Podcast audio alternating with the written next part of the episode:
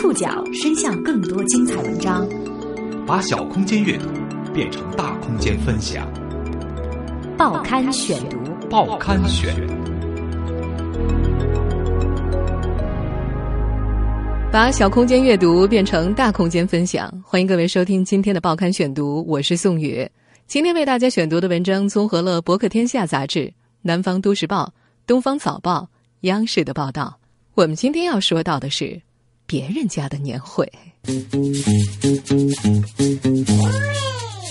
有一种美食叫别人碗里的菜，有一种标杆叫别人家的孩子。岁末年初滋生了一种羡慕，叫别人家的年会。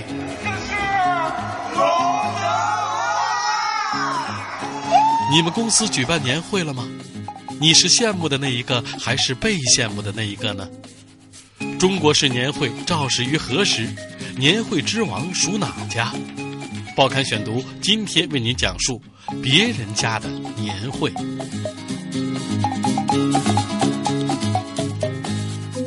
最近你的朋友圈被各种高大上、闪耀着金光的年会刷屏了吗？尤其是那些土豪不差钱的互联网企业。前些天，三六零的年会福利曝光了，总价值近两千万的礼品引来无数口水。最优秀员工奖励两百万卡宴一台，优秀团队一百万现金，优秀个人五十万股票加陪父母香港游。年终奖送车送旅游的公司不少啊，送的比三六零更豪气的恐怕寥寥无几了。除此以外，年会奖品还有三百台 Kindle 电子书。八十八根金条，六十多个 iPad，二十台 Note 三，十六台土豪金。最让宅男们流口水的是，三六零的老板竟然还远赴日本，请到了泷泽罗拉。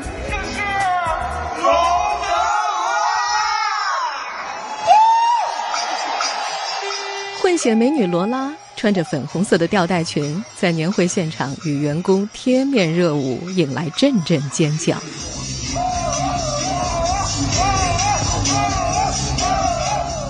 你说的就是你，别装作你不知道他是谁。百度的年会也让人羡慕的牙痒痒，你肯定听说了。百度厂长李彦宏给一位员工颁了最高五十个月的月薪年终奖，那是什么概念？五十个月就是一下子开出了四年两个月的工资啊！我们简单点儿，就算月薪一万吧，五十倍那是五十万，好吧？而且李彦宏说了，以后奖金上不封顶。还有那高大上如春晚的年会阵容，不仅请来了娱乐圈的最萌小鲜肉鹿晗，还有国民女神 Angelababy 在年会上对着一干宅男们说：“一、二、三，停！”我今天晚上要翻一千个人的牌儿，是吗？有多少互联网程序员已经开始打听百度人力资源部的电话了？是啊，在好多人眼里，最好的年会一定是别人家的年会。前些天，网络上还流传着一份二零一五互联网公司年会礼品单总表，上面赫然写着：阿里巴巴年会特等奖五千股票，按照近期的股价，那价值是三百万呢。腾讯特等奖两百万现金，百度特等奖斯坦福游学。虽然这三条都被证实是虚假信息，但仍然被疯传。实际上，这样的传谣并不被人反感。一群人哄抢一般的疯转，就像是一群衣衫褴褛的长毛兵，慢慢的把骑士逼向墙角或者山崖。这是一种心理上的错觉。老板看到我们一起哄抬别人家的年会，是不是也会给自家的奖金加码呢？今天的报刊选读，咱们就一起来聊聊年会那些事儿。中国式年会的历史至少可以追溯到农业社会。那时的年会是地主对长工的犒赏，也是结算工钱和重新考虑雇佣关系的关键节点。报刊选读继续播出别人家的年会。农业社会时，地主家。往往会在农闲时给长工放假，多数假日与当地气候条件有关，从天儿冷起来一直到正月十五。宴请长工是东家的惯例，许多地主家的年会在腊月二十三或者二十四召开，这是假期的前夜。老板，哦不，东家，东家让忙碌了一年的长工们酣然一醉，增菜添肉，给每位长工发了粮食和腊肉。第二天，个人回家过年。小说《白鹿原》里有这样一段描述。苞谷苗子陆续冒出地皮，建苗除草施肥还得半个月以后，财东家就给长工们暂付了半年的薪俸或食物麦子，给他们三五天假期，让长工把钱或麦子送回家去安顿一下，会一会亲人，再来复工。此后一直到收罢秋种，甚至到腊月二十三祭灶君才算完结。然后讲定下年还顾不顾或干不干，主家愿顾，长工愿干的，就在过把正月十五小年以后来，一年又开始了。主家愿顾，长工愿干，这表明年会前后是结算工钱和重新考虑雇佣关系的时段。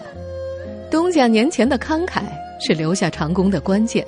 白鹿原里还有这么一句。富人家惯骡马，穷人家惯娃娃。优秀的长工是东家拉拢的对象。在小说描绘的关中平原，长工被称呼为“某相”。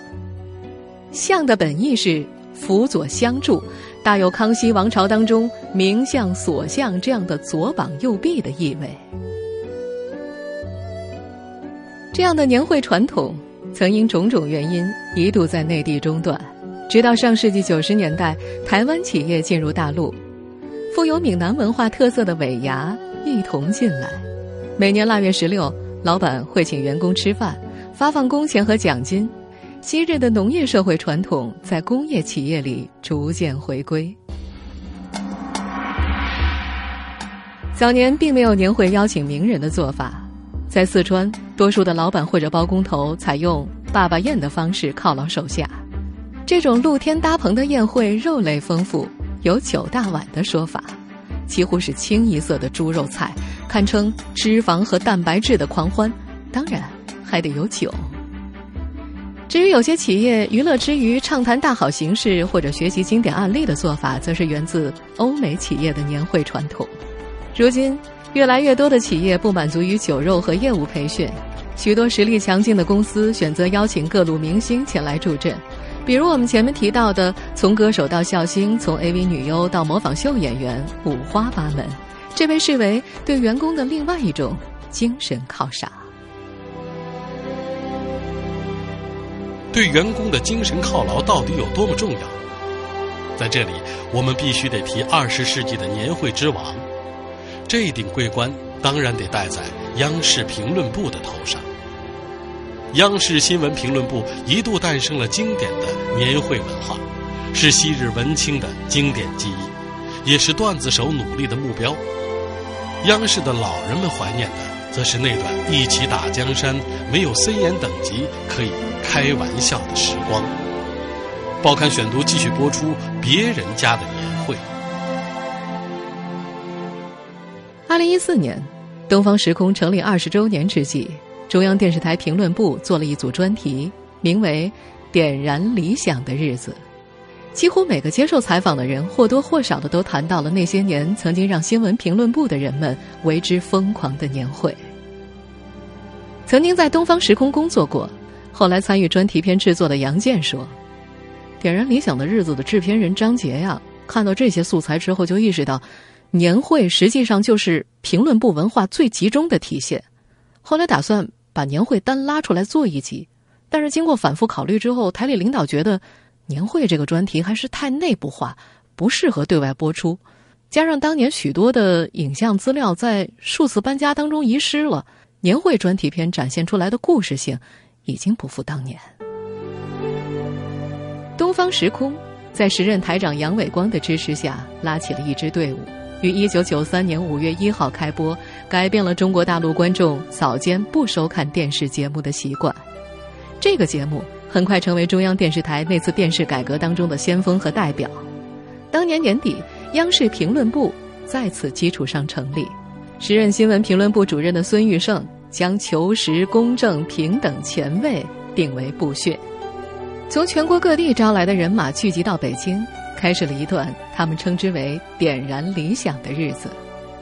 让新来的人了解新闻评论部文化最快速也最有效的办法，就是让他们参加一次年会。二零零一年，柴静曾经犹豫过要不要从湖南卫视到央视工作。此前在地方台顺风顺水，到了央视便没有声息的主持人已经很多了。时任东方时空的制片人陈芒对他说：“这样吧，你先来参加一次我们的年会，玩一玩。”于是，在那个夜晚。柴静见证了年会讽刺视频的巅峰之作，《分家在十月》。那是两千年的十月，一个多事之秋，中央电视台新闻评论部的人们被卷进一场深刻、触及灵魂的变革，许多人暴露出本来面目。这段视频是《实话实说》节目组根据老电影《列宁在十月》。对东方时空和新闻评论部的分家进行各种不留情面的讽刺揶揄。我们抽空说点工作上的事儿吧，嗯，也就是点信息回去的安排，不用记，不用记，根本不用记。工作的事记什么呢？也就是点人事安排。如果分家不可避免的话，那么有些人我们要拢在手里。那是一个领导不像领导、记者不像记者的时代，人把领导们摁住，从他们的口袋里扒出人民币撒向台下。一张一百元的纸币飘到了柴静的腿上，原来年会可以这么玩啊！那一夜，柴静坚定了跳槽央视的决心。同样因为这部短片而决定加入的还有阿秋，他曾在《有一种基因叫理想》央视评论部那人那事一书当中回忆自己看完《分家在十月》的感受，以为是带腐蚀毒害撩拨的那种，心下一阵被小兔乱撞般的嫉妒。年会，成为央视新闻评论部招贤纳士的金字招牌。央视新闻评论部的第一场真正意义上的年会，在一九九五年春节之后举办，地点在钓鱼台国宾馆。第一场年会奠定了此后评论部内部举行年会的基调：释放和调侃。报刊选读继续播出别人家的年会。和大多数单位的年会类似，一九九五年的央视新闻评论部年会以抽奖和做游戏这样较为简单的形式作为主角。那年年会设计了一个名为“肥猪拱门”的游戏，参与者用头拱着气球，将球送到远处的凳子腿下面。曾经在东方时空工作的杨健说：“各组首先是领导都要参加。”当时孙玉胜趴在地上。笨拙的拱着气球，引发全场爆笑。杨健说：“为什么我后来年会把调侃领导作为一个主要内容？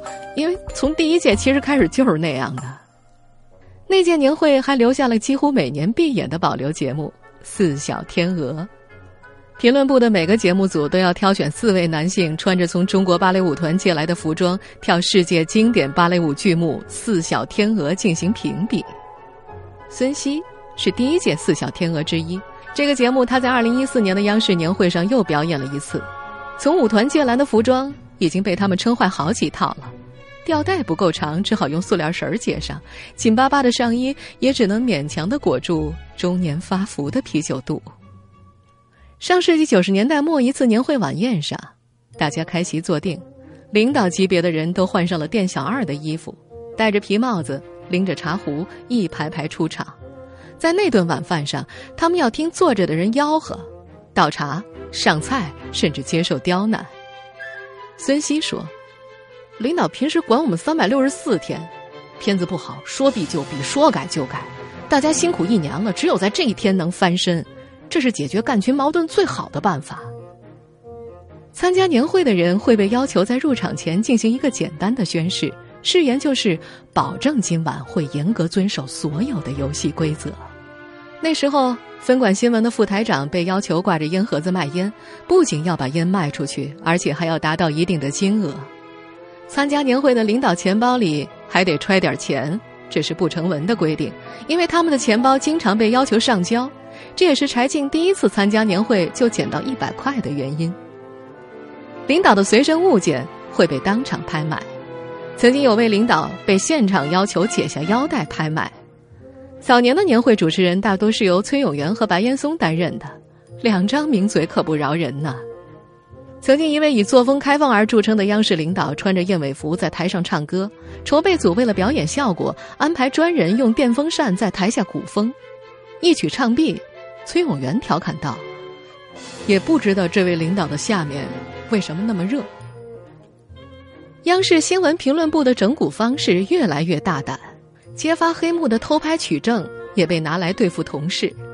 年会策划人曾经让刚从部队借调过来的同事穿上制服，在高速公路上拦领导和名嘴的车，拦截的过程会被偷拍下来。百般刁难之下，有人发怒，转而找关系打电话，也有人老老实实的任人摆布。水军义被拦下之后，老老实实的抄发动机号，却在台上吹牛说自己轻松搞定了拦车事件，但立马就被播放的偷拍视频给揭穿了。他们在年会上还曾用花样年华的音乐和片段编排过一位中心领导出轨的事件。白岩松在《幸福了吗》一书当中说道：“表面充满恶搞气息的年会，其实背后充满着让人眼前一亮的创意。”它由自由、平等、民主，成为 CCTV 新闻评论部辉煌时期前卫文化中特有的一部分。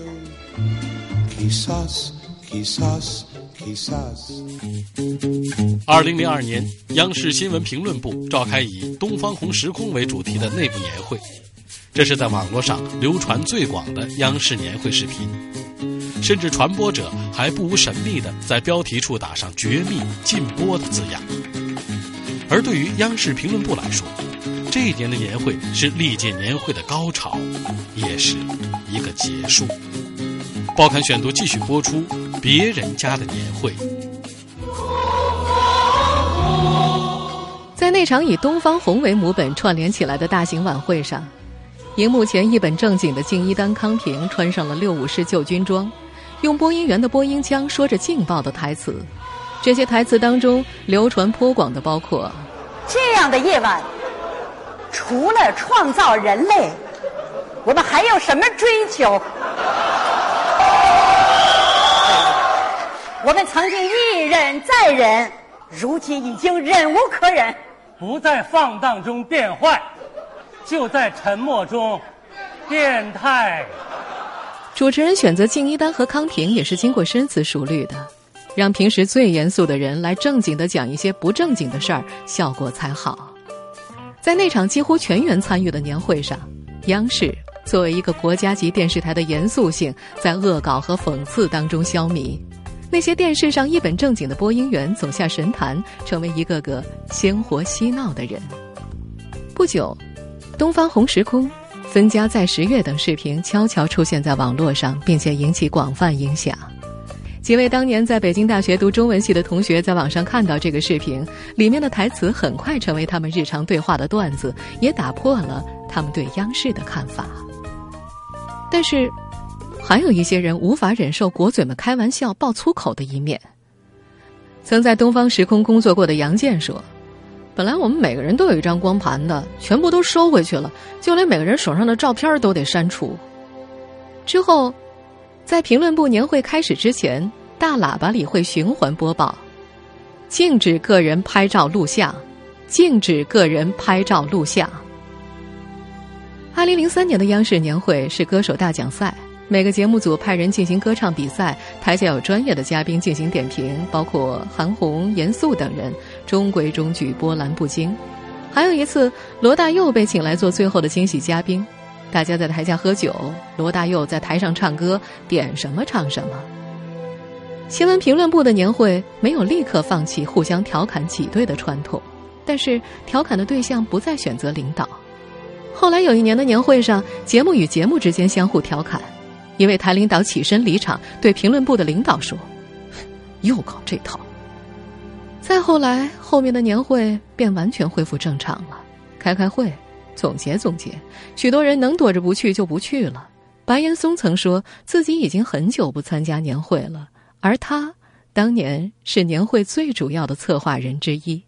时间就这么过去了，二零零三、二零零八、二零一一、二零一三年的几次改革中，央视新闻评论部经历了解散重组，折腾太多了，大家也都没了心思。平时工作也很忙，没人愿意张罗年会这事儿了。由央视评论部创造的年会辉煌早已经翻篇儿，现在的年会已经成了不少公司比拼土豪气质的好时机。但是，更多的人，一如你我，却只能在手机屏幕或电脑屏幕前羡慕别人家的年会。报刊选读继续为您讲述。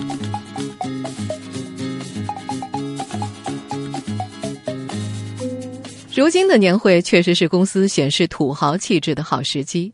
公司奖品的丰厚程度往往与公司效益直接挂钩，有的公司会直接发钱，有的公司则会发自己的产品。从发奖的规则也可以看出老板的价值观。在二零一四年的年会奖品大战中，刘强东带了一百万现金出现在京东的年会上，五十万奖金现场发，剩下的五十万全部留给没有来现场在公司加班的员工。作为一个二十四小时在线的公司，这样的表态非常重要，而真金白银显然很受欢迎。前面也说了，奇虎三六零二零一四年年会奖品清单总价值接近两千万，百度的李彦宏给一位员工颁了最高五十个月月薪的年终奖，搜狐的部门年会也抽取了两到五十克的金条若干。除了人民币和真金白银之外，数码产品是最为实在的。拿起手机。说这是年会中的，也是员工向亲友炫耀、传播公司名声的好方式。苹果系列产品、Kindle 电子书、智能手环都是常见的角色，还有些奖品带着上流社会的格调，比如小米公司去年准备的七天六夜游轮之旅，以及搜狐曾经抽过的价值万元的马场 VIP 会员卡。出国开年会也是一种福利，土豪公司花钱买。而一些旅游业的公司获得这样的机会非常方便。马蜂窝是个小型创业公司，但是一年一度的年会却是马蜂窝的员工拉仇恨的好时机。二零一三年，马蜂窝全体员工前往印度尼西亚开年会；二零一四年奔赴马来西亚开年会。这不，二零一五年新年伊始，三百多位员工去新加坡玩了一圈。炫耀嫉妒模式当中，昔日曾经风光的一些单位已经悄然改变。大多数的机关和国企因为反腐败的深入，不敢再发昂贵的产品。曾经的普奖是 iPhone，现在变成了每人一条毛巾。哎呀，这毛巾挺好，还绣了花呢。这是很多人自我安慰的一种模式。在网络问答社区知乎上，有人提问。为什么人们很喜欢讨论其他公司年会活动和奖品是什么？其中一个回答是：为了抱怨自己的处境不好。人们似乎假定了一个前提：如果我们公司提供这些奖品，我就能拿到这些奖项。不过呀，最令人心生怨恨的不是老板的寒酸，而是老板不恰当的幽默感。一位叫“加班无止境”的网友晒出了自己年会的奖品是三张迟到券，上面写着：“恭喜您，凭此券，本年度可以迟到三次。”浙江宁海一位网友的年会奖品是三箱辣条、两瓶酱油，这酱油还是老板岳母家超市囤积的，已经接近保质期了。网友飞飞燕在南京一个本地论坛上吐槽：“单位年会发了两捆大葱。”请问要怎么保存呢？还有网友说自己中了苹果笔记本，苹果很甜，笔记本纸质很好，大家都笑了。呵呵，年会啊年会，就像前面所说的那样，年会前后是双方用来确定来年聘用关系的关键时期。即使最坚定的员工，到了年关的时候，也需要一点鼓励。大多数人要的其实不多，有一两个跟家人、乡亲们、小伙伴可以吹嘘的点就已经够了，哪怕是老板敬过来的一杯薄酒。说了这么半天了，您问咱们电台有年会吗？当然必须肯定得有啊！咱们台的年会啊，堪称朴实大方，传播正能量。年会的全称叫做“二零一四年终小节诵读会”，全台所有员工面对面将二零一四年的年终小节声情并茂的朗诵了一遍。二零一四就这么翻篇了。听众朋友，以上您收听的是《报刊选读》，别人家的年会，我是宋宇，感谢各位的收听。今天节目内容综合了《博客天下》杂志、《南方都市报》、《东方早报》以及央视的报道。收听节目复播，您可以登录南京广播网或喜马拉雅 FM。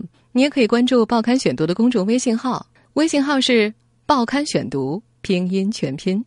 好了，下次节目时间再见吧。